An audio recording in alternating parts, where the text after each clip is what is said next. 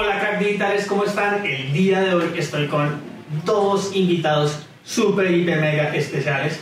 Casi que se podría decir que ellos saben más de marketing digital que... No, pero no, no- no entiendo por qué se ríen. Estamos hablando aquí de los hermanos, ¿cierto? Como hermanos maravilla. Estoy tratando de recordar cuál era esa serie en donde se unían los puños y con los anillos. ¿Ustedes se acuerdan cuál era? Es demasiado viejo para esta temporada. Está bien, demasiado viejo. Combinan sus fuerzas y son los número uno. los de Goku haciendo. Los gemelos fantásticos. Puede ser sí, como la fusión como entre Trunks y, no, y Gohan. Algo así. No, y Goten. Sigue siendo una referencia vieja para lo actual, pero ya Pero no sí. entendieron la idea. Son como la fusión y cuando hablamos de ontología láser estamos, tenemos que darle la bienvenida a nada más y nada menos que a Angélica y como no a Diego. Bienvenidos aquí a Contenido en Llamas. Gracias. Gracias. Gracias por la invitación. Sí, y, y no, pues a mí estoy encantado porque estoy aquí en el set y pues uno creería, normalmente cuando uno hace estas grabaciones, uno trae las cosas de uno y es súper llamativo porque en este caso fue como nos trajeron como invitados y nos dijeron, miren, aquí más bien utilicen todos nuestros equipos y graben. Lo que necesiten estar en casa. Acá tienen el set a disposición. ¿Y desde hace cuánto tienen este set? Eh, ¿Cuánto estás tú? Un año y medio, más o menos. Ok, Hace como un año y medio, pues nosotros siempre hemos trabajado eh, el marketing digital y a medida que ha ido pasando el tiempo, como que nos hemos ido concientizando de la importancia de profesionalizarlo todo desde el punto de vista del marketing, la captación de contenido audiovisual, el estudio, la ciencia de la, de la, de la inversión en pauta. Eh, y hace año y medio invitamos a Dalton a nuestro equipo, que es productor audiovisual. Le, le pone una fotico aquí. Él es profesional en cine y televisión. Entonces, Dalton fue paciente nuestro eh, eh, y era una persona, pues una persona muy mm, que mm, le gusta mucho la odontología desde el punto de vista que, que admira mucho los dientes y es muy crítico y todo ese tipo de cosas. Entonces, siendo paciente nuestro, hicimos un, un muy buen match eh, y, y decidimos invitarlo al equipo para que dirigiera toda la parte audiovisual y él fue el que nos profesionalizó desde el punto de vista de luces, de cámaras, de lentes, de todo ese tipo de cosas. o sea, en realidad, ¿y qué la está pasando bien aquí es dato? Sí, es el que está entendiendo. ¿ya? A veces se queja todo el tiempo que trabaja con las uñas, sí, que este sí. pobre lentecito, que, que este pobre lentecito de 15 millones es, es- hace lo que puede. hace lo que puede. Ah, bueno. Pero entonces les entiendo. Un año y medio esto fue antes de la pandemia, por lo... Sí, esto fue antes de la pandemia. antes de la Esto fue justo antes de la pandemia. Ajá. Justo antes de la pandemia nosotros veníamos con un proyecto de expansión donde eh, odontólogos que habían trabajado con nosotros por un tiempo y que eran nuestros grandes amigos eh, iban a abrir sedes nuestras en Cali, en Pasto, en el norte de Bogotá. eh, y entonces era un momento muy adecuado para profesionalizar más la parte de la publicidad y el marketing. Eh, y arrancamos, abrieron las sedes, eh, me- trajimos a Dalton al equipo y bienvenido a la era de la pandemia. Wow. Una pregunta, pues no tiene nada que ver con el podcast, pero pues igual puede ir. ¿Cómo se sintió haber invertido todo eso? y que luego en la pandemia como ¡pum! Y de Fue un susto, fue un susto tremendo, fue un susto tremendo, eh, pero fue un aprendizaje muy, muy, muy brutal, porque de hecho eh, ocurrió un fenómeno muy, muy particular y era que en la pandemia toda la competencia, por decirlo de alguna manera, se apagó, todo el mundo se asustó, todo el mundo se retrajo, todo el mundo dejó de pautar, todo el mundo...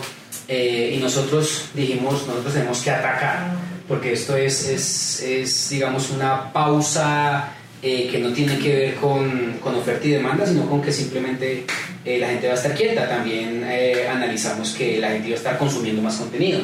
Entonces, eh, durante el tiempo que estuvimos encerrados, nos la pasamos, era todo el día tirando ideas en, el, en el pizarrón y grabando eh, cómo hacer un gel casero eh, para las manos, cómo, Cómo hacer todo lo que tuviera, casa. cómo salir de casa, eh, situaciones de bioseguridad, todo ese tipo de cosas.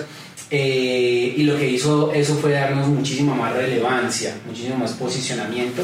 Eh, y realmente para todos nosotros fue eh, como un impulso, un impulso real que nos hizo eh, atravesar la pandemia de una forma mucho más tranquila.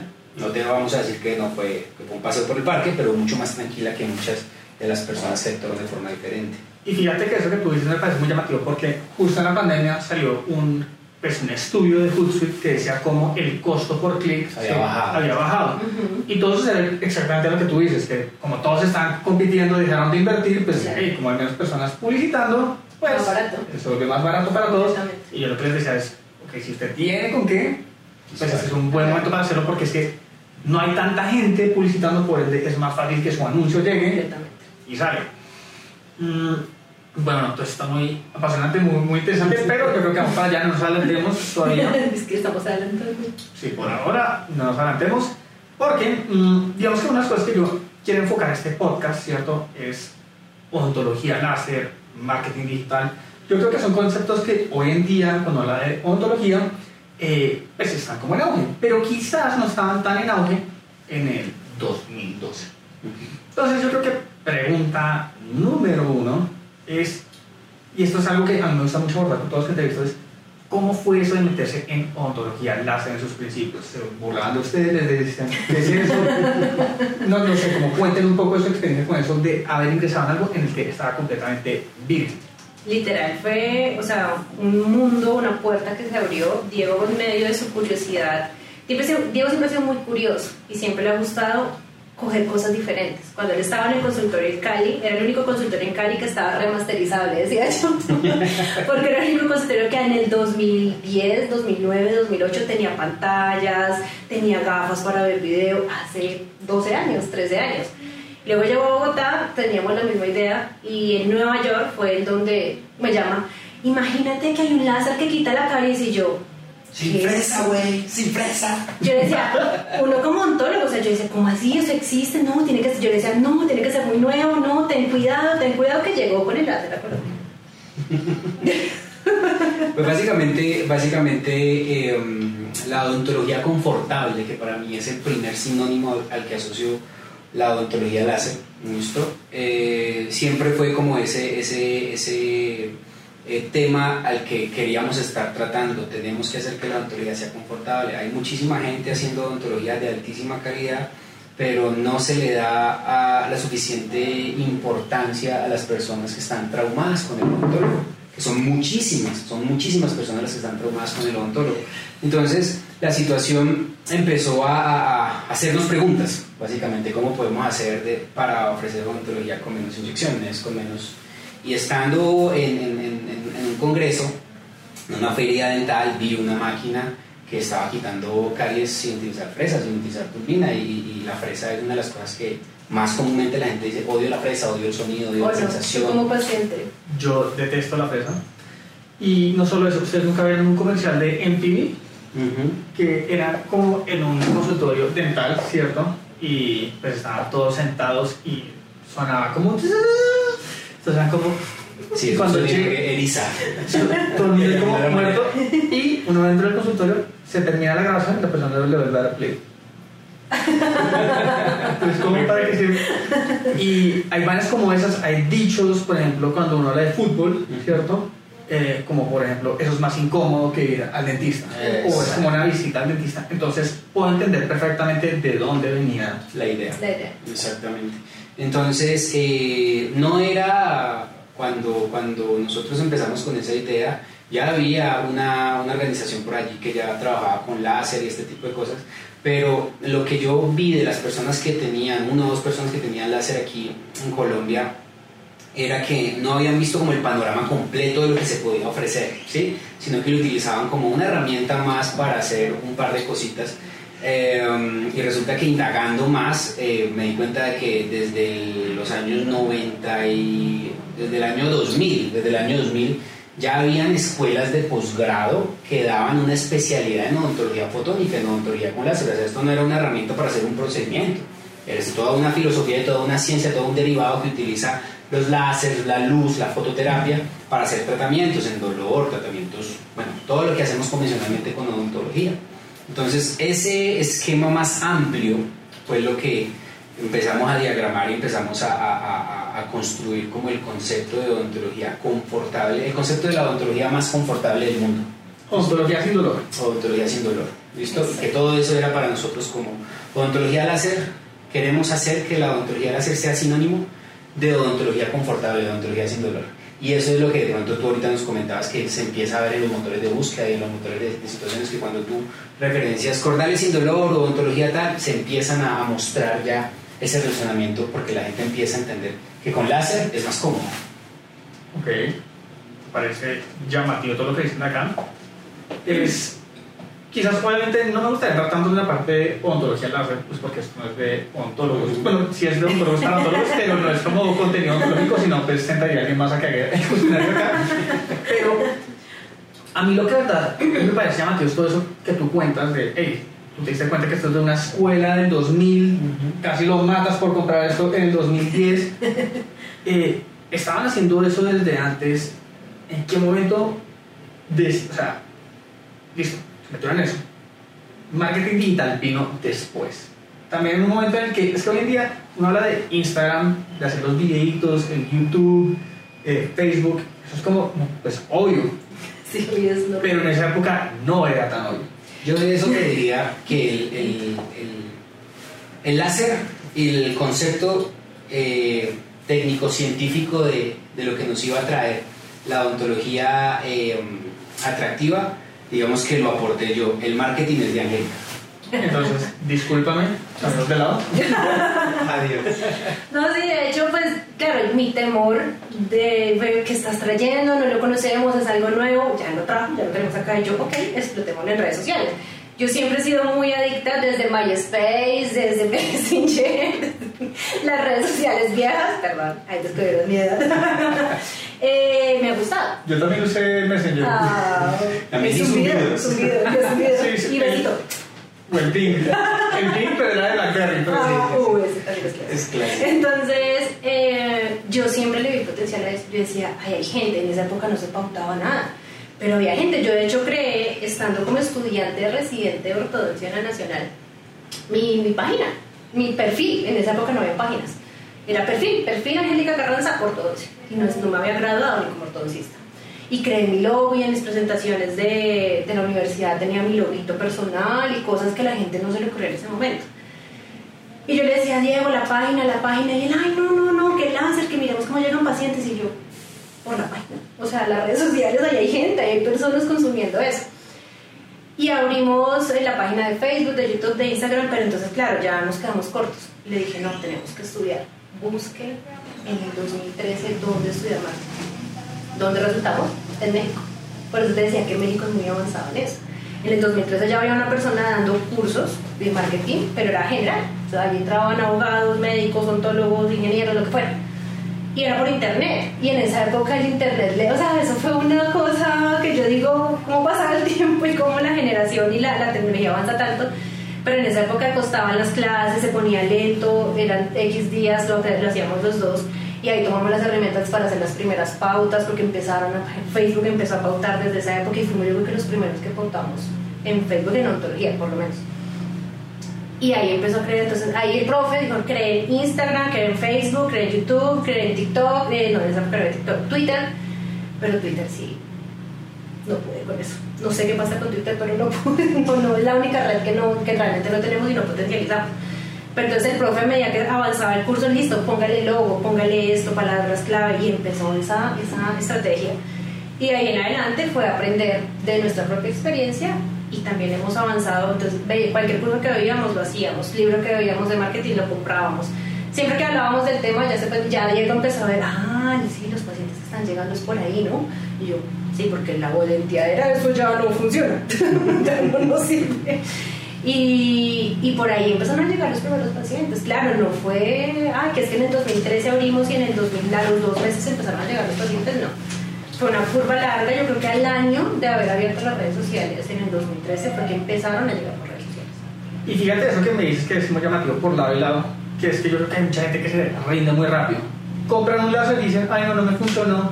Y, y, lo- y botan el, pues no botan el juguete porque es un juguete costoso. Pero listo, no les funciona, entonces no son para eso. O se meten a redes y no consiguieron eh, pacientes en el primer mes. Eso es de años. O sea, te juro que el primer año nosotros trabajábamos en otros lugares para mantener esto. Aquí en el piso donde estamos era el primer piso que, que alquilamos y de hecho teníamos su arrendado atrás para poder dar con el arriendo adelante. Y desde el día uno cobrábamos la consulta. Y al comienzo pues no entraba nadie porque todo el mundo daba la consulta gratis. Y yo decía, no, no me voy a rendir, no me voy a rendir. Empezamos a hacer nuestros, nuestros primeros referidos fueron nuestros pacientes de la universidad. Y empezaron a traer, a traer, ay, Doc, la vi por ahí en internet, muy chévere. Y yo, ay, sí, comparte, comparte, dale like, dale like.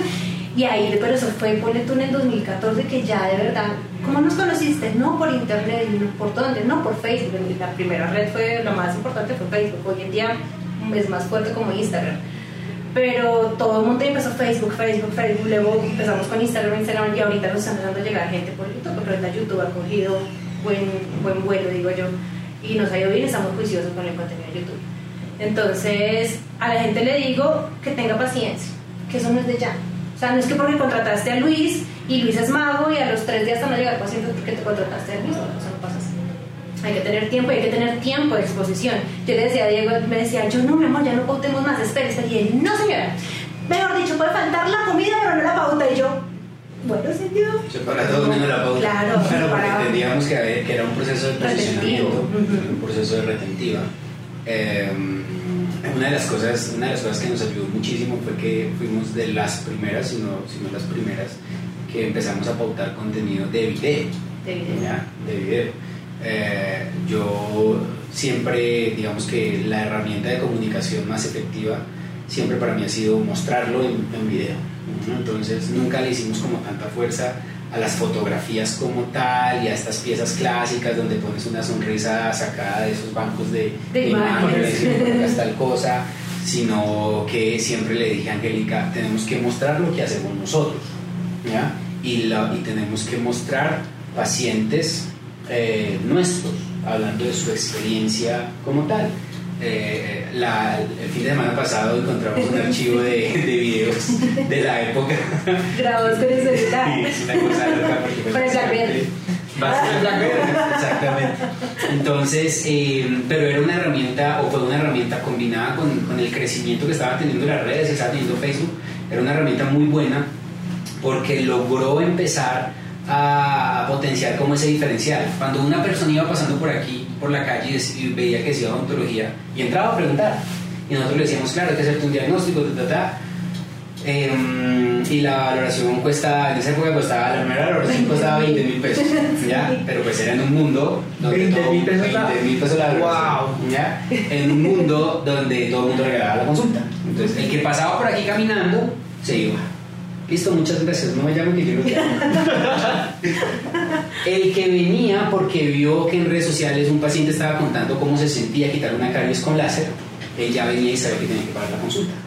Y eso fue algo muy importante para nosotros, realmente uno de los, pilares fundamentales de nuestro crecimiento, porque, como te decía Angélica, al principio fue duro, porque uno con necesidad de pagar cuentas y todo ese tipo de cosas y ver a la gente entrar y salir es difícil, ¿vale? Pero progresivamente nos hizo eh, lograr una, una, una situación que para nosotros es muy valiosa y es la posibilidad de no solo que los pacientes nos elijan a nosotros, sino nosotros elegir el tipo de pacientes que queremos atender. Y fíjate que eso que dices es muy importante porque cuando uno crea el contenido, pues dependiendo de cómo lo está creando, uno Selecciona público. exactamente, uno de una manera u otra está diciendo qué tipo de, de clientes quiere tener. Y es, bueno, y aquí que hacer una, una pregunta bastante interesante. Yo cuando creo mi contenido también tengo en cuenta qué tipo de eh, personas me van a llegar, pero no solo eso, también creo fielmente que la marca influye en pues, el tipo de actitud que se va a llevar, cómo la gente lo va a percibir a uno. Ustedes, más allá del contenido que han creado, ¿cómo hicieron para impregnar su marca, cierto, su personalidad dentro de este? Yo pienso que algo muy importante fue el proceso educativo que hemos hecho. Hemos enseñado desde el primer video que hicimos fue educando a la gente para que así mismo llegara la gente que recibiera esa educación y estábamos seleccionando a nuestro propio público. Siempre hemos dado educación en porque es m- mejor que te cobre, o sea, que te cobre una consulta en el sentido de que porque una consulta gratis puedes dudar un poquito de eso, porque pues obviamente nadie regala su trabajo, a ti no te regalan un pan, por más que vayas a la panadería y es que quiero probar el pan, pague el pan, ¿sí? Y ese proceso educativo nos hizo generar esa fidelización en el que el paciente sintió que aquí no le estábamos vendiendo todo el tiempo, ¿sí? Como, cómprame la calza, mira que tengo la mira que hacemos esto, no sé qué. Y yo, eso yo, les, yo peleaba a veces con Diego y él era, pero es que no estás vendiendo. Y yo, ¿por qué no me interesa vender? Yo necesito que nos crean por lo que somos, por lo que creemos, por lo que realmente sale en nuestro corazón. Y eso va a venir ligado a un evento, ¿sí? Entonces, eso, pues yo pienso que fue uno de los componentes importantes para que la gente se fidelizara con la marca. Y obviamente es increíble cómo a nivel de odontología no es tan impresionante el láser. Para un paciente ver quitar una calle sin una fresa es una cosa alucinante. La gente nos creía, no lo puedo creer, hasta que no venían, se sentaban en esa silla y les quitaban una fresa. Sí, les quitaban una fresa, les quitaban una caries sin la fresa, ¿sí? Ese fue otro potencial y fue, de verdad existe eso, porque es que desde que estudié odontología los pacientes eran doctora, pero no existe otra cosa para que me quite la caries y uno, no, la fresa, porque no había, pues no sabíamos, porque es que el hecho del láser, nuestro maestro de láser tiene láser desde el 84, 85, 84. Y todavía es la hora que aquí en las universidades colombianas hay una universidad que tiene un programa más o menos estructurado de de odontología. Entonces, es, es, claramente pues hay que hacer inversión. ¿La institución es ARTIC? Mm, no somos institución universitaria. No, somos institución universitaria todavía. Todavía. No, lo que dice Angélica es, es, es fundamental eh, y es esa situación de nosotros vamos a enseñarte antes que venderte. ¿sí? Y enseñarte antes que venderte trae un tipo de pacientes muy consciente de lo que quiere, muy consciente de, que no está buscando donde se lo hagan más barato, ¿vale? que no está buscando donde, donde esté la promoción, no está buscando donde le dejen los dientes así súper super artificiales, súper llamativos, porque pues nosotros al, al, al plasmar un contenido educativo le estamos diciendo a la gente, mira, esto es bueno por esto, esto no tanto por esto, y, es fundamental para la selección de los pacientes. Tener buenas relaciones con los pacientes sobre todo. Me encanta lo que me dicen porque es, yo normalmente tengo un debate con mi equipo y es el siguiente. A mí me gusta escribir mucho. Escribo entradas de blog de 6.000 palabras, de 5.000 palabras, 4.000 palabras. Y muchas veces me dicen como, pero es que la gente hoy en día lee y yo lo que les digo es, no me importa el odontólogo que no lo va a leer. Ese no me interesa en lo más mínimo. Me interesa el que sí quiere tomarse el tiempo de leerlo. Y es algo muy llamativo pasa, hablando en términos de marketing con eso, y es cuando yo veo las métricas de, mis páginas, muchos, muchos lo que analizan es cuántos visitantes están llegando. A mí me interesa más saber es qué tanto tiempo se están quedando. Claro. Porque si, si, yo genero contenido muy flojo, pues ahí sí, lo mío por la cantidad que está llegando. Pero cuando uno hace contenido informativo, educativo, tiene que ser un poco más extenso. Y creo que ahí es donde se ve reflejado lo que tú me acabas de decir, que entre más educados están, pues más. Y, es, mucho más, es, y es mucho más fácil llevarlos por el proceso, porque cuando tú no educas a un paciente y el paciente tiene en su cabeza que quiere hacerse un diseño de sonrisa, entonces él quiere que lo sienten y que tres horas más tarde salga con los dientes perfectos cuando el paciente ha sido educado de lo que es una fase de salud, de primero tiene que hacerse tratamientos periodontales, no tener caries, eh, tú no puedes pretender tener un diseño de sonrisa en un día si tu mordida está chueca, por decirlo coloquialmente hablando. Entonces el paciente llega muy consciente de los pasos que va a recibir. En cambio, si tú no seleccionas al paciente con esa educación, el paciente dice, yo quiero un diseño de primero hay que hacerte esto, te trata de que hacerte otra y el paciente dice, no, yo no quiero eso, y se va, no está educado. Entonces, hace como te digo que el proceso de tratamiento sea mucho más, más cómodo tanto para el equipo de, de, especialistas como para el mismo paciente, porque ya viene de alguna manera entrenado a las fases y a las etapas de tratamiento que tiene. Y no solo eso, siento que las preguntas son muy distintas las que hace uno que está educado a uno que no está educado. Completamente. Nosotros recibimos hace ocho años cuando haríamos es eh, la consulta es gratis.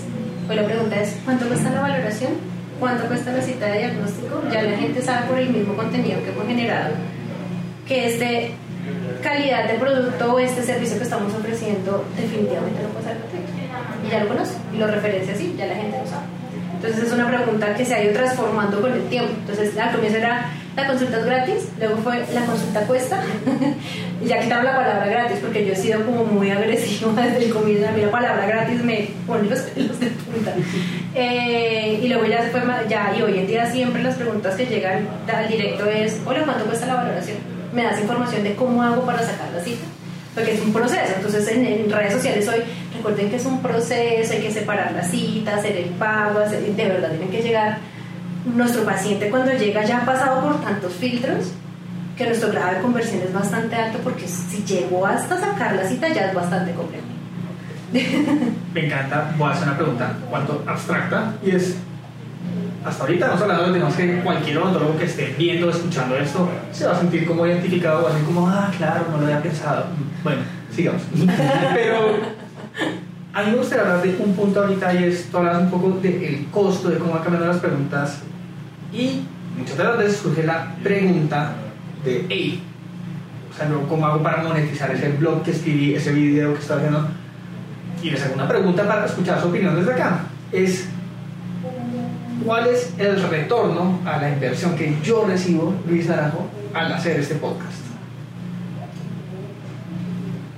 ¿Tú? o ¿qué beneficio, o sea, como que, ¿qué te va a retornar a ti como Luis entrevistarnos a nosotros? Sí. Más clientes potenciales en tus, en tus asesorías, porque eh, realmente para un odontólogo, digamos, en términos generales, la educación en marketing, en administración, en las universidades es muy, muy, muy limitada, muy limitada. Entonces, el odontólogo sale con su título y va a buscar un trabajo fijo y las condiciones son complejas. Y va a montar su consultorio y no sabe ni por dónde empezar. ¿okay? Entonces, en tu caso, que tú hables con personas que han tenido diferentes experiencias, sin decir para nada que seamos autoridad de ninguna índole, pero si nuestra experiencia eh, la puedes fusionar con todo el conocimiento que tú tienes en, en, campañas, en, métricas, en conversión, en todo ese tipo de cosas, pues básicamente tú te estás posicionando como un, como un líder de opinión que pueda ayudar a esas personas. Ese es el retorno de inversión que yo veo en tu en tu entrevista. ¿ya? No, y de hecho, las veces que te he mencionado me han escrito por internet, ¿qué tan bueno será contratar una agencia? Yo dije, es bueno. ¿Tú contratas? Yo dije, a mí me preguntan, ¿contratas una agencia? No, nosotros no tenemos agencia, nosotros somos una agencia. Pero les digo, está bien que contrates una agencia, está bien que contraten a Luis, pero tienen que saber y por eso es tan importante el contenido informativo que tú les brindes. Porque si uno no tiene las herramientas para juzgar tu trabajo y decir, oye, estás haciendo bien el trabajo, me estás devolviendo, me estás retornando la inversión que estoy haciendo, pues empiezan también a perder dinero. Y pasa exactamente lo que tú dices, que la gente te contrata, no sé, dos meses, tres meses, seis meses y luego te dicen muchas gracias, porque no ve, no, no, no, no entiende el proceso no entiende cuánto tiempo va a tomar, no entiende todo ese proceso. Entonces, por ejemplo, frente a la pregunta, ¿todo odontólogo que quisiera crecer tiene que contratar una agencia o crea su agencia interna? Uno crea una agencia interna cuando ya está en un nivel de desarrollo, ¿vale? que le permite a uno primero tener el flujo porque mantener a este bebé no es fácil. Ay, o sea, estos juguetes cuestan bastante. eh, pero una agencia como, como, como, de pronto los servicios que tú puedes brindar eh, permiten entregarle a los odontólogos productos hechos a su medida y a su momento, a su momento de crecimiento, a su momento de desarrollo. Ok, quiero hacer una aclaración. Mi anterior pregunta no fue publicidad pagada. fue un doble intención, pero no fue paga. No. Ahorita cuadramos el pago. No. Respuestas políticamente correctas, entre todo. Pero quizás hacía esa pregunta porque, más allá de que yo sé que con el contenido que yo hago, yo atraigo clientes, creo que hay muchos odontólogos que todavía no se han metido, porque apenas están haciendo que no son conscientes del poder de su comunicación y a veces se quejan es por la cantidad de competencia que hay. Pero tienes que aprender a diferenciarte. El contenido hoy en día se vuelve hasta monótono.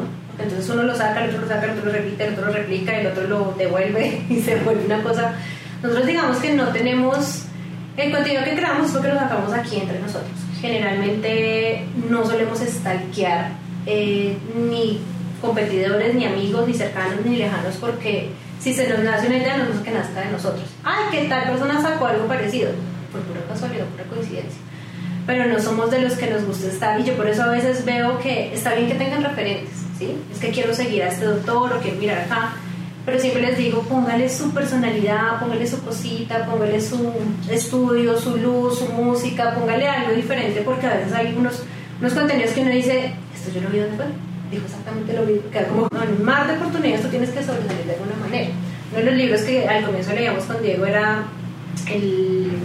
Estrategia de los es un clásico estrategia de los que nos ayudó, y eso que en el 2013 no había competencia en redes sociales, pero había un mundo, un mar, océano gigante de odontólogos, y ahí fue cuando Diego sacó muchas estrategias que nos hicieron salir de ese océano y empezar a salir y a sobresalir de esa parte. Sí, esa situación que cuentas tú de, de que se quejan que porque hay mucha competencia, realmente es, es, lo más sencillo es decir, esto se arregla cuando el gobierno corte la cantidad de odontólogos que se gradúan. Eso pasa absolutamente en todas las profesiones, porque de cierta época para acá las universidades se hicieron mucho más fácil de montar, entonces tú ahora metes la mano en una bolsa y sacas miles de profesionales de todas las áreas, de todas las áreas, y eso no se puede contener y eso no se puede, eso no se puede tener.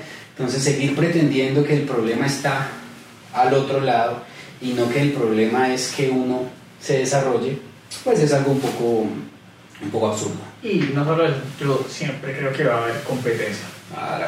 No, y es que si no la hubiese, no sería tan divertido estar en este mundo. Hay que ofrecer cosas, no, y por los pacientes, yo no sé si esto lo vean pacientes, pero aprovechen el punto de hoy en que los odontólogos están mostrando tu trabajo, su trabajo para que tengan herramientas para elegir. Dentro del contenido que nosotros generamos, y yo les digo, hay gente que me dice, doctora, es que yo no estoy en Bogotá, yo no estoy en Colombia, no sé qué, yo le dije, no importa. El contenido que les estoy dando es para cualquier parte del mundo para que ustedes también se puedan elegir un odontólogo dentro de las características que ustedes quieren, porque no todos los odontólogos son para todos los pacientes. Hay gente que simplemente no tiene feeling. Ay, no, la voz de esa doctora chillona. Seguramente no voy a ser su doctora. Pero le ayudé y eligió una doctora que de pronto le mostró algo que le hizo tomar una buena decisión y como yo siempre le digo a los pacientes, prioridades, prioricen su salud. Que desde ahí, desde una decisión, desde la priorización de su salud, pueden tomar mejores decisiones. No por emociones, lo mismo a los colegas. No tomen decisiones si van a comprar un equipo láser o no por emociones, sino por razones. Que se centren en eso. Ok, me, me encanta todo lo que han dicho hasta ahorita. Quizás me gustaría ahondar. Estamos hablando un poquito del antes, ¿cierto? De la hora. Me gustaría hablar un poquito a futuro. Porque por lo que veo, uno de los diferenciales de ustedes es que siempre están pensando un poco más allá. ¿Para dónde creen que va ese más allá en términos de odontología? Sea, ¿qué es lo que ahorita sería como lo que fue la odontología láser en el 2010? Yo creo que eh, la era de la información va a seguir dominando y va a hacer que la información sea cada vez más, más materializable en beneficios para los pacientes. Hoy, por ejemplo, tiene un auge tremendo lo que tú tienes, la ortodoncia con alineadores. La ortodoncia con alineadores soluciona una enorme cantidad de incomodidades y de limitaciones de la ortodoncia. No sé si les estoy revelando algo que no se podía revelar, que tiene No, sí. Él ya hizo está ¿Sí? Okay. contando su experiencia todos los Entonces, la, ¿por qué la gente no se quiere poner ortodoncia? Porque el metal en la boca, porque me chuza, porque me duele, por todo ese tipo de cosas. La ortodoncia con alineadores soluciona una enorme cantidad de esas situaciones. Eh, y la ortodoncia con alineadores es en gran medida la utilización de la tecnología digital, de, de, de algoritmos de computadora, de integración de, de, imágenes de diagnóstico, escaneos de boca, escaneos de huesos, de tomografía, para calcular matemáticamente y hacer que los tratamientos sean menos artesanales y sean más precisos matemáticamente hablando. Entonces, eso va a seguir teniendo un auge tremendo, por decirte algo en términos de ortodoncia. Eh, tratamientos a, a, en los que cada vez tengas que ir menos al, consultorio odontológico, tratamientos en los que ya no tienes que ir mes a mes a una ortodoncia, sino que cada tres o cada cuatro meses pasas a, a un control y vas avanzando y te van, eh, te van eh, monitoreando tu tratamiento con herramientas digitales. Eh, inclusive hay aplicaciones ya que le permiten a, a, un paciente hacerse un autoescaneo o un autovideo con estas cámaras que ya escanean en 3D para que su ortodoncista que está en otro país le diga colócate el elástico de aquí a acá o este, ¿sí? Entonces todo lo que tenga que ver con información seguirá creciendo desde, desde mi punto de vista. Eh, las cirugías computarizadas, todo, todo tiene que ver con hacer procedimientos más precisos porque la odontología previa a la era de la información era una odontología muy de... y eso no le va a gustar a muchas personas, pero era muy artesanal desde el punto de vista de que, por ejemplo, usted para una cirugía de implantes dentales, usted abría la encía a ver dónde se encontraba hueso y ahí disparaba. Hoy en día nos sentamos antes de la cirugía a ver una tomografía integrada con la boca del paciente, integrada con la cara, esta es la mejor posición, y o un aparato de navegador que con un mismo GPS le dice a usted, usted lo planeó aquí, entonces muévase, muévase, muévase, muévase, pi, pi, pi, ahí es, póngalo. O con aparatos de cirugía guiada que utilizamos nosotros, transformamos lo que diseñamos en el computador tranquilamente, sin sangre, sin el paciente ahí quejándose ni nada, días antes lo llevamos a la boca y lo transformamos en un procedimiento muchísimo más corto y muchísimo más preciso. Entonces, toda la parte de la información desde mi punto de vista es a donde seguirá caminando la odontología a full. Información, computación, todo ese tipo de cosas hacia allá. Ok, interesante. Tengo una hipótesis y una pregunta picante. Después se llama contenido. Yo creo que la inteligencia artificial llega a un punto en el cual se vuelve tan inteligente que no requiere gestionamiento de parte de uno. Cuando uno hace publicidad en Facebook, lo más recomendable es, más que segmentar, es deje que el algoritmo de, de Facebook haga lo suyo porque es que opera mucho mejor que usted. Y aquí va la pregunta picante.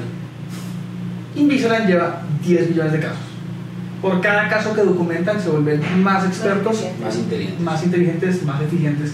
¿Ustedes creen que una herramienta como Invisalign podría llegar a sustituir al ortodoncista? ¿Por qué sí o por qué no? Justifique su respuesta. Yo creo que no, porque Invisalign como compañía, como organización, a diferencia de otras compañías de alineadores dentales, eh, Invisalign eh, diseña y crea sus avances de la mano de los ortodoncistas, no los hace autónomamente. ¿sí?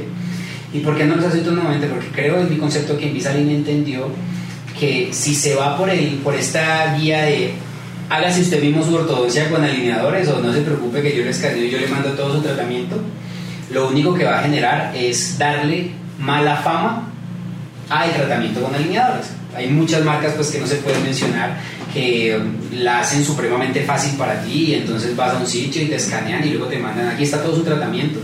Eh, y nosotros ya hemos recibido, yo personalmente he recibido pacientes que me dicen es que yo acabo de terminar un tratamiento de alineadores con X marca, ¿listo? Que son esas marcas de supermercado, esas marcas así como te digo, de hágalo usted mismo. Hágalo en casa. Eh, y ahora me quiero hacer un diseño, ¿listo? Entonces, a ver, tomamos fotos, muéstrame tu mordida y resulta que tienen los seis dientes de acá derechitos, pero muerden desastrosamente, no muerden.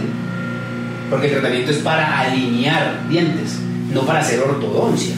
La alineación de dientes es una etapa chiquitita de la ortodoncia como tal. ¿Listo? Invisalign muestra siempre que tiene eso muy claro. Entonces yo personalmente no creo que Invisalign tenga esa, esa mentalidad en su, en su haber de buscar que la ortodoncia se automatice tanto que ya no requiera el ortodoncista. Sobre todo porque se le ve por encima cómo involucra todo el tiempo al ortodoncista, a diferencia de otras marcas. Y de hecho, cuando uno monta una prescripción en Invisalign, dice: Recuerde que usted es el que está colocando esto, no es Invisalign. Usted me dice qué quiere hacer y mi robot me dice cómo, cómo ejecutarlo. Pero le bota la pelota a uno. ¡Eh! Es su responsabilidad. Y uno que, claro, es la porque yo soy la ortodoncista. Y yo le digo eso a mis pacientes. Cuando me dicen, no, es que la, la marca Pepita Brunas eh, me manda los impresiones a la casa. Y las radiografías, y el estudio, el tamaño, la oclusión, la mordida, tantas cosas que hoy en día se tienen en cuenta, que hoy en día se tiene en cuenta hasta la posición de un paciente para hacer una ortodoncia. Entonces, por lo menos a nivel Latinoamérica, no creo que. Es muy complejo. A nivel de Estados Unidos, no sé, perdónenme, pero me preocupa un poco. Porque si se lo están manejando odontólogos generales, que son tres años de especialización para hacer ortodoncia. Claro, creo que eso también pues, responde un poco a la pregunta y es depende de la data que uno le mete al sistema. Si uno le mete data afectada, pues se va a ver cada vez optimizando para funcionar mejor.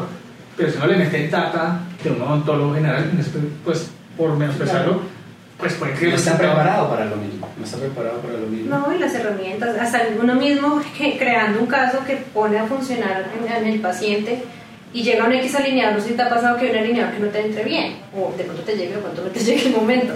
Y hay que hacer una reevaluación del caso y generar una nueva mecánica o una nueva biomecánica. Y de hecho lo que me gusta a los docentes que en este momento nos están educando en Invisalign es, doctora, ¿cómo lo va a hacer? O sea, el Invisalign lo va a hacer, pero dígale cómo lo hace, para dónde lleva la raíz, qué torque necesita, desde toda la información. Lo que pasa es que sí se están aprovechando el conocimiento de nosotros para mejorar su salud. Pero no creo que lo logren, eh, no lo logren deshumanizar. O sea, es, es muy complejo. O lo pueden hacer, pero definitivamente los resultados no van a ser los mismos. Yo creo que evidentemente todo evoluciona, ¿vale? Y van a haber cambios fuertes que el ortodoncista le van a dar muy duro y van a ser éticamente cuestionables y todo este tipo de cosas, ¿vale? Eh, ya hoy en día se están probando en muchas partes del mundo, por ejemplo, lo que te decía de implantes dentales, robots que ponen implantes dentales. Entonces ya China ya ha mostrado videos donde está el, el, el, el cirujano o el, no sé si es el cirujano con el ingeniero, en un computador y está el paciente acostado con un brazo robótico y el, el odontólogo está manejando, moviendo cómo está. Eso puede pasar y eso básicamente hará cuando se perfeccione que la manera de operar cambie. Y siempre que hay una manera de operar diferente, va a haber personas que se van a oponer. Siempre, siempre van a haber. Aquí hay un caso muy particular de, de un odontólogo ortodoncista colombiano científico que creó una ortodoncia eh, mínimamente invasiva con unos microtubitos. ¿Ya? Y le han dado látigo y palo y, y es un jodido genio. Y muy, es mucho más la gente que le busca el pero, que le busca el que no, que la gente que dice, oiga, ¿cómo lo hace? ¿Ya? Y él ha hecho un trabajo súper juicioso y educa a la gente y nadie que no haya estado certificado por sus cursos tiene la autorización para colocar su tecnología, ¿sí? Eh, pero la, el, el rechazo de la evolución es tan real y va a estar siempre como la evolución misma. No, eso en, en odontología al hacer, eh, nos, hay gente que nos comenta haters. No, no haters. De pronto yo digo que hablan desde el desconocimiento y eso es una, una, una fuerza muy fuerte y es, pero ¿cómo engañan a los pacientes y el láser no funciona si eso no está demostrado yo? Amigo, 36 años de investigación no te son suficientes en realidad. Pero lo que digo es, simplemente, mucha gente que vea este video se puede enterar hoy que el láser en odontología existe, quita caries, corta tejido, corta hueso, acelera movimientos dentales, desinflama, cicatrización, evita el sangrado. Y están, estarán diciendo, ay, ¿really? Esa muchacha está loca. Pero mucha gente se puede estar enterando hoy y no saben que tiene una tecnología más de 35 años. Y así es con todo. El desconocimiento, a veces el, el, el, ignorante interno que uno tiene lo hace decir cosas que no es el mejor primer estudio antes de opinar cierto tema. Eso, es, eso es, un, eso es una, un consejo muy importante, creo yo. No me lo han pedido, pero es un consejo muy eh, cuando uno está buscando, cuando uno está buscando crecer, diferenciarse, lo que seguramente tú tendrás cuando las personas te consultan, que dicen es que yo tengo problemas para tener pacientes, o yo tengo problemas para esto, para lo otro. Eh, es esta mentalidad de rechazar lo nuevo en vez de decir, muéstrame cómo. Venga, yo antes de emitir una opinión, que, cómo funciona, qué. ¿Sí? Lo más sencillo, lo más fácil es decir, eso debe ser correcto. Es como cuando tuviste esa pelea en el grupo de Facebook. ¿Cuál, que, ¿Cuál de tantas? De tantas? No, yo le mostré y digo, mira, este muchacho me cae bien. Te, no sé, te casaste en una pelea con unos odontólogos. ¿Hiciste algún, hiciste algún comentario en una te ah, encendieron te de- y todo. Eso, el algoritmo te sigue mostrando. Eh, critícame más, coméntame más. Entre más me comentes el algoritmo. Y yo decía, ese pobre odontólogo no tiene ni idea que este hombre sabe de marketing y que lo único que está haciendo es que lo está usando para su beneficio. Pero yo decía, le decía, digo, mira esta conversación, rica, muy teso. Esa es la familia, ese, ese es el grupo como tal de, de, de odontólogos que te dicen a ti que el problema está en la competencia. Normalmente son odontólogos, digamos, de, de generaciones anteriores que en su época eran especiales porque no había tanto profesional. O entonces, la tenían muy fácil.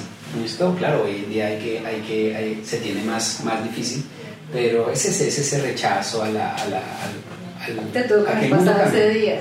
Pero quiero hacer una pregunta, ¿será que si es más fácil, más difícil o será más fácil Será más fácil que... hoy en día posicionarse como un experto? Yo creo que es más fácil, hay más herramientas. Hay más herramientas. Tienes como mostrarte. Claro, hay más herramientas. Eh, yo creo que, mira, a nosotros, no, a nosotros la competencia como tal, eh, nunca nos hemos sentido afectados directamente por la competencia, porque siempre hemos tenido como una filosofía de, bueno, ya hicimos esto, esto funciona, ahora qué vamos a hacer. ¿Sí? Entonces, la competencia siempre va a tardar muchísimo más tiempo en copiarte una de las cosas que tú haces que nosotros en crear cosas que, que, van enriqueciendo nuestro portafolio de servicios, nuestro segmento de atención, todo este tipo de cosas. Entonces, eh, claro, hay que hacer, hay que hacer, em, hay que hacer, hay que esforzarse, pero si tú te esfuerzas, las herramientas están allí para hacer que las cosas sean mucho más, mucho más, que evolucionen más rápido, que tú veas resultados de forma más, más tangible. Entonces yo creo que sí es más fácil si decides esforzarte. Si trabajas por ello, porque nada. Creo que ese es el gran paréntesis. Porque creo que hoy en día andamos en una comunidad, una sociedad que creen que las cosas se dan con facilidad. Realmente, realmente eh, existen herramientas que te permiten materializar tu esfuerzo. Pero esta situación, por ejemplo, hay, una, hay una, un debate muy interesante de subir números con estrategias como pagar eh, un concurso de estos influenciadores que le dicen a las marcas, eh, paute con nosotros en este concurso, ¿listo? Vale X millones de pesos la entrada y le garantizo 90 mil seguidores nuevos. O los que compran bots, que un día tienen 5 mil seguidores y mañana tienen 250 mil seguidores, ¿ya? ¿Por qué, ¿Por qué eso se consume y es un mercado tan grande? Pues porque todo el mundo dice fácil y rápido, de una, ¿ya? nosotros hemos tenido esa, esa conversación aquí porque hay personas o hay, digamos, eh, eh, perfiles y odontólogos y clínicas que crecen en números muy rápidamente. Entonces nosotros vamos a ver el engagement que tienen, la, la, reacción que tienen, la interacción y todo ese tipo de cosas y nos cuestionamos si vale la pena hacerlo. Entonces en estos días, eh, comparado por ejemplo en Instagram, eh, teníamos esa conversación, que si participamos en el concurso de este, que yo no sé qué, que te van a inflar, es que te van a inflar de seguidores que realmente no son consumidores tuyos, no son de tu, no son de tu, no es tu público, no es tu target, por ejemplo. ¿Listo? Entonces la contraparte decía, no, pero es que si, te llegan 200 mil y con que te queden 100 mil o 50 mil, vale la pena la, la, la, inversión. Y después de hablarlo y de charlarlo y todo este tipo de cosas, llegamos entre todos a la conclusión que como nosotros ya tenemos una cantidad de, o un nicho de pacientes que está muy fidelizado con nosotros, que nos alimentan muchísimo de traernos a su mamá, a su papá, todo ese tipo de cosas, más lo que nos llega por redes sociales, que nos llega supremamente bien segmentado, para nosotros tener números más amplios no nos va a traer un beneficio. ¿sí? Pero entonces esa, esa, esa situación de, de, este tipo de estrategias buscan es o, o están alimentadas por esto, de que quiero hacerlo fácil y quiero hacerlo rápido. Y en ese proceso te das cuenta pues que, no sé, muy pocas cosas, eh, de pronto el narcotráfico y la cárcel llegan fácil, llegan rápido. Literal. Fíjate que el otro día me entró una cliente, pues barranquillera, y pues le estaba diciendo cuál era la metodología y todo, y ella me dijo, Luis, tengo una pregunta, eh, la pregunta del millón. ¿Debería comprar seguidores o no? Es que aquí con toda la gente que me ha asesorado, me han dicho, compre seguidores. Yo le dije, obviamente tienes que hacerlo. Pero no, no, Es que eso no se pregunta. ¿Cómo se le ocurre? No, no, no. Yo le dije, mira, ella tiene 1500 seguidores y tenía 3200 seguidos.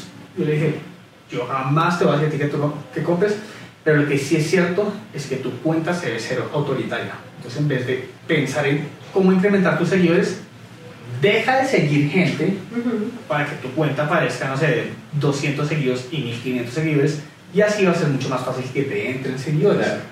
Pero es, creo que esa misma respuesta pretende atacar eso que las cosas fácil no se obtienen, no le pueden meter 10.000 seguidores, pero no de ser cierto que el problema de raíz es, es otro, y es, ella tiene que construir una comunidad, tiene que eh, posicionarse como una autoridad, y eso es algo que nos hace de la noche a la mañana. No, y ofrecer un producto de valor, porque tú puedes ser un experto, puedes tener una comunidad muy grande, pero si no le ofreces valor día a día, no les das como limpiarse los dientes, lo que sea, desde el área de que trabaje. No les das esa oferta de valor, la gente te deja de seguir. O deja de consumir tu contenido porque, ay, sí, no, pues 300 mil seguidores, pero te muestra lo mismo todo el tiempo, ¿sí? no te aporta. Digamos, si tú te pones a mirar qué cuentas sigues personales, por gustos personales, tú dices, ok, sigo las hamburguesas porque este man me muestra cómo hacer la hamburguesa, porque este me dice cómo quemar el queso y este me dice cómo hacer el pan. Y no, ay, este solamente me muestra la hamburguesa diaria, no, este no me enseña nada. Y empiezas a depurar tus redes sociales y así lo hace toda la gente. Por eso pueden tener, yo le decía cuando discutíamos en el concurso, podemos tener 100 mil seguidores, pero yo necesito tener la comunidad que me cree, que me sigue, que le, mi valor de contenido les aporte algo. Y es, hay, do- hay un artículo muy interesante que se llama eh, 1000 True Fans. Eh, se me olvida el autor, creo que es Kelly. Pero dice, todo el mundo busca un millón de seguidores, pero en vez de buscar un millón de seguidores, busque mil fans que sean muy fieles. Porque si usted logra esos mil fans que son muy fieles, que le dan a usted, no sé, 80 dólares mensuales, pues usted va a ganar un millón de dólares al, al año. Exacto. O sea, la matemática es sencilla, pero es que la gente está enfocando mucho en la cantidad y no en la calidad. De hecho, mira que nosotros vemos materializado eh, lo que charlábamos ese, ese, ese día como conclusión. Esa es la frase. Esto es poquito, pero es trabajo honrado. Eh, ¿Por qué la vemos materializada? Porque cuando nosotros hacemos las consultas de diagnóstico, que principalmente pues aquí en esta sede las hacemos Angélica eh, y yo, siempre preguntamos eh, cómo llegaste con nosotros, cómo tomaste la decisión de hacerte la valoración con nosotros. Y es muy, muy, muy llamativo la cantidad de personas que le dicen a uno que investigaron por redes sociales y que los comentarios con nosotros eran muy buenos. Entonces, ese posicionamiento es excelente eh, y eso no se puede lograr comprando seguidores. Eso no se puede lograr porque la experiencia no se puede comprar. Puedes comprar algo de exposición, pero no puedes comprar, no puedes com- eh, eh, comprar como eso. El social proof, que la gente diga. Nosotros, cómo interactuar con un robot. Exactamente. Completamente. Exactamente. Así es. Bueno, esto está súper interesante. Estamos llegando casi que al fin de esto. eh, quizás es una pregunta abierta. ¿Sienten algo que no he tocado dentro de este podcast que les gustaría como conversar? Yo creo que para la gente le puede gustar, para el contenido del público que tú tienes, eh, cómo crear o cómo generar sociedades. Porque se han roto muchas empresas, se han roto muchas amistades por generar una mala sociedad. Nosotros tenemos la experiencia que tenemos cinco sedes en sociedad, no son franquicias. Entonces creo que eso es un tema que le puede interesar a tu público, porque hay muchos que están interesados en tener su consulta propia, pero otros no saben cómo, que se me está creciendo esto, pero me da miedo aliarme con este y me da miedo aliarme con este. Y Diego tiene mucha experiencia en eso, o sea, la selección de un socio, cómo generar esa sociedad, cómo generar una, no una franquicia, sino una segunda sede, una tercera sede. Te contó alguien de tu contenido, le puede interesar. ¿Te interesa? Por supuesto. Hecho, me parece muy llamativo porque creo que la creación de una sociedad es similar a un matrimonio. Y Es muy parecido. Dicen que el éxito de una persona, el 95% del éxito o fracaso de una persona es con quién elige estar. Y creo que un negocio es exactamente lo mismo. Eh, listo, para nosotros aquí en Contenido Llamas es muy importante traer especialistas, cracks digitales como ustedes. Si ustedes pudieran invitar a un crack digital a este espacio, ¿a quién invitarían y qué le preguntarían? Uy, yo invitaría a Christian Coachman y ahí me quedaría todo el fin de semana hablando con ellos. El papá de la antología moderna, casi nadie. Si lo logras conquistar, bien. Uy, de hecho, te contrato de inmediato.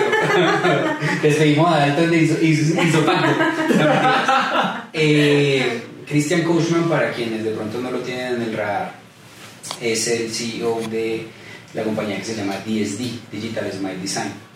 Eh, digamos que lo consideramos el, el- el padre de la odontología digital. ¿ya? Y la odontología digital a grandes rasgos eh, involucra muchas de las cosas que hemos hablado.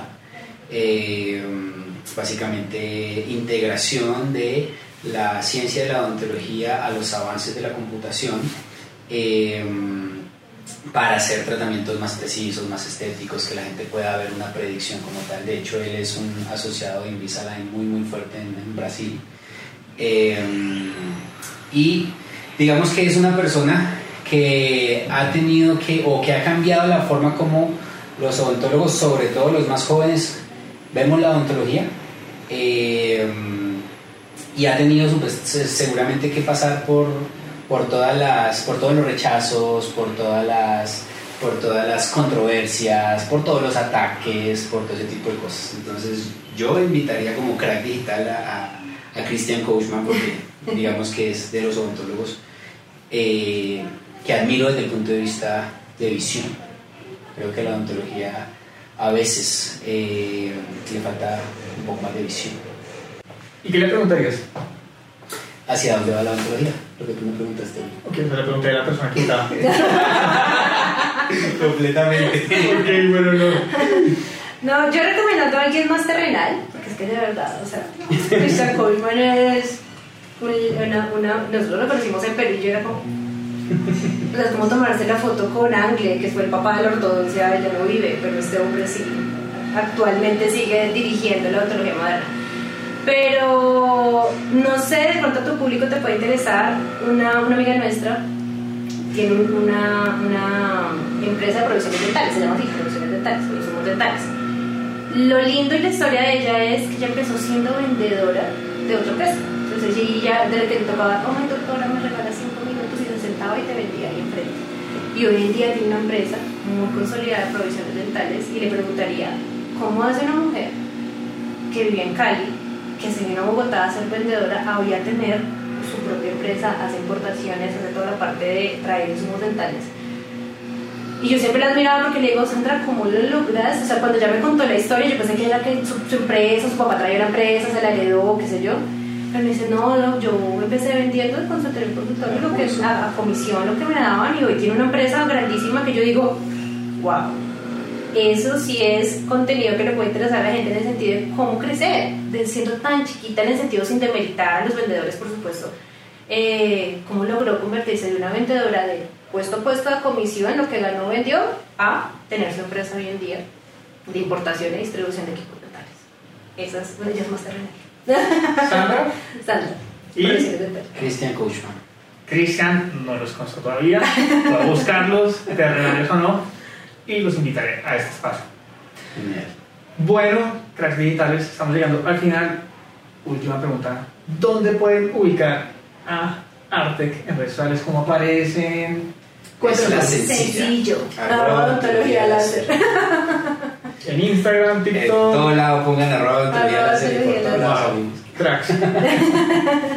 bueno, muchísimas gracias por todo y un placer.